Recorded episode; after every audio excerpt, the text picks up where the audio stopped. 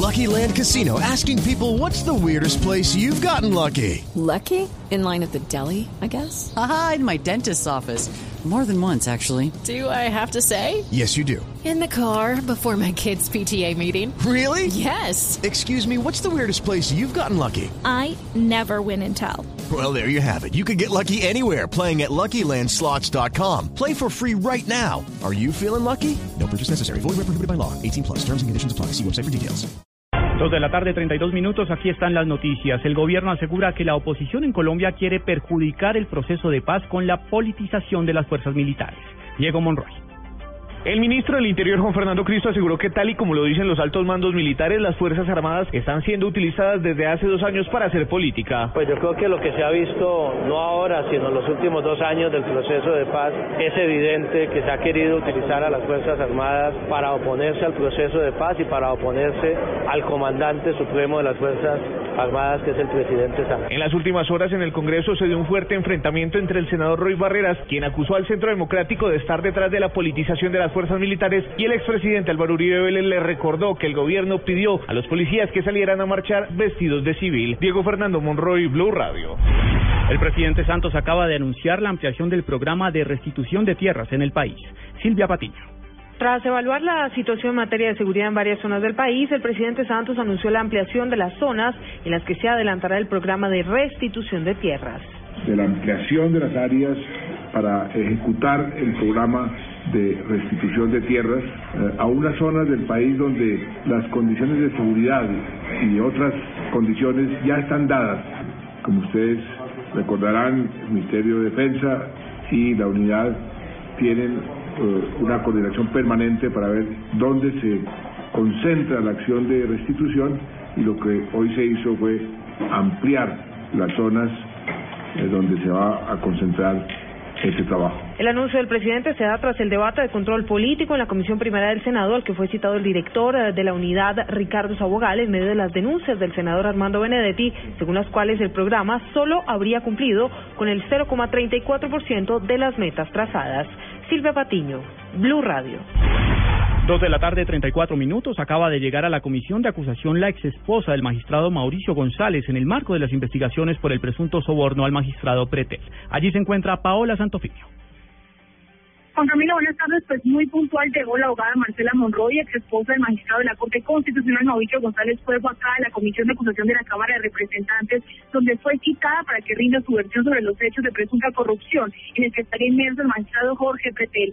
Monroy fue citada luego de que su nombre fuera mencionado entre el escándalo en el que se habría eximido una millonaria suma de dinero según el abogado Víctor Pacheco, para fallar una tutela a favor del Ciudad Petrol. Cabe señalar que tanto la jurista como su esposo han negado haber recibido dineros o haberlos exigido. Ahora Santofimio, Blue Radio. Imponen una millonaria multa en contra de la compañía Petrobras brasilera por un derrame de combustible que se presentó en Bogotá. Detalles con Carlos Alberto González. Así es, pues un juez de Bogotá condenó a la multinacional de Petrobras a pagar más de 7 mil millones de pesos como sanción por un derrame de gasolina que se presentó en una estación en el norte de Bogotá y que afectó a un condominio residencial en esta zona de la ciudad. En la sentencia del despacho civil se estableció que los problemas del derrame de combustible afectó a 42 familias que tuvieron que desalojar el conjunto residencial Tenerife por problemas de salud. 7 mil millones de pesos deberá pagar de indemnización Petrobras a estas familias. Carlos Alberto González, Blue Radio. Ordenan la captura del propietario del bus en el que se presentó la tragedia en Fundación en el departamento de Magdalena. La noticia con Alejandro Tibaduiza. El Tribunal Superior de Santa Marta revocó la libertad concedida en primera instancia a Alfredo Esquea Chávez, el propietario del bus que se incendió en fundación en el departamento del Magdalena y que causó la muerte de 33 niños y un adulto el 18 de mayo de 2014. Esquea obtuvo su salida de la penitenciaría El Bosque en la capital del Atlántico a finales de noviembre de 2014. Allí se encontraba recluido tras ser capturado en Venezuela para establecer su responsabilidad en estos hechos. La polémica decisión que le otorgó la libertad fue tomada por el juez único penal del circuito con funciones de conocimiento, Alfredo Saade, tras aceptar los argumentos del abogado defensor, quien aseguró en su momento que Esquea Chávez no incidió en la tragedia debido a que no se encontraba en el lugar de los hechos ni conducía el bus. Alejandro Tibaduiza, Blue Radio. Asesinan a un esmeraldero en el departamento de Boyacá. Nos amplía la información Gonzalo Jiménez. En el sector conocido como el Masato, donde se compra y venden esmeraldas en la zona rural del municipio de Muso, en el occidente de Boyacá, un hombre a plena luz del día le disparó al comerciante de esmeraldas Merardo Mora Maecha, de 43 años de edad, quien perdió la vida inmediatamente. Este hombre, además, era un líder de la región y estaba como candidato al Consejo por el partido de la U. Merardo era papá de seis hijos. A esta hora la policía realiza plan candado en por lo menos 10 municipios del occidente de Boyacá. En Chiquinquirá, Gonzalo Jiménez, Blue Radio. La Contraloría General anunció una reestructuración de fondo en el organismo. Con la reforma se contempla la posibilidad de absorber a las Contralorías regionales. Julián Calderón. El Contralor General de la República, Edgardo Maya Bellazón, reveló que el ente de control fiscal está avanzando en una propuesta de reforma interna para deshacerse de la función de juzgamiento de los eventuales hallazgos fiscales, es decir, de las irregularidades que la misma Contraloría detecta e investiga. Entonces, que la Contraloría se dedique a investigar y que haya un órgano que haga el juzgamiento del juicio de responsabilidad fiscal, para efectos de que quien investigue no juzgue. Eso está superado ya en el mundo. Como parte de la reestructuración se modificaría la forma en que las Contralorías regionales funcionan para vincularse directamente con la nueva Contraloría Nacional. Hay que ver el proceso de transición que se hará con relación a ellas. Lo que es claro es que los servidores de esas Contralorías departamentales y municipales pasarían a ser parte de la Contraloría Nacional de la República. La propuesta que debe ser de carácter constitucional se planteará al Congreso luego de que sea estructurada junto con el gobierno. Julián Calderón, Blue Radio. En noticias internacionales, Estados Unidos tiene por primera vez como fiscal general a una mujer afroamericana. Más detalles en Washington con Daniel Pacheco. Loretta Lynch será la primera mujer negra en llegar al puesto más alto del orden público en Estados Unidos al ser hoy confirmada como fiscal general. Como cabeza del Departamento de Justicia, Lynch está encargada de agencias como el FBI, la DEA y el brazo acusador en las cortes estadounidenses. La veterana fiscal de Brooklyn fue confirmada por un estrecho margen de 54 de 100 votos en el Senado y reemplazará al fiscal general Eric Holder. Lynch duró esperando su confirmación cerca de cinco meses ante la inacción del Congreso controlado por el Partido Republicano. A su cargo, en poco menos de dos años que queda del mandato Obama, Lynch deberá enfrentar el tema de la violencia policial contra hombres negros en Estados Unidos, así como la reforma a agencias como la DEA, involucrada en escándalos vergonzosos de corrupción en Colombia. En Washington, Daniel Pacheco, Blue Radio. Y ahora en Blue Radio, la información de Bogotá y la región. En noticias del centro del país, la Alianza Verde se apresta a definir su candidato a la alcaldía de Bogotá. La colectividad cerró la puerta para que Enrique Peñalosa pueda representarlos. Daniela Morales.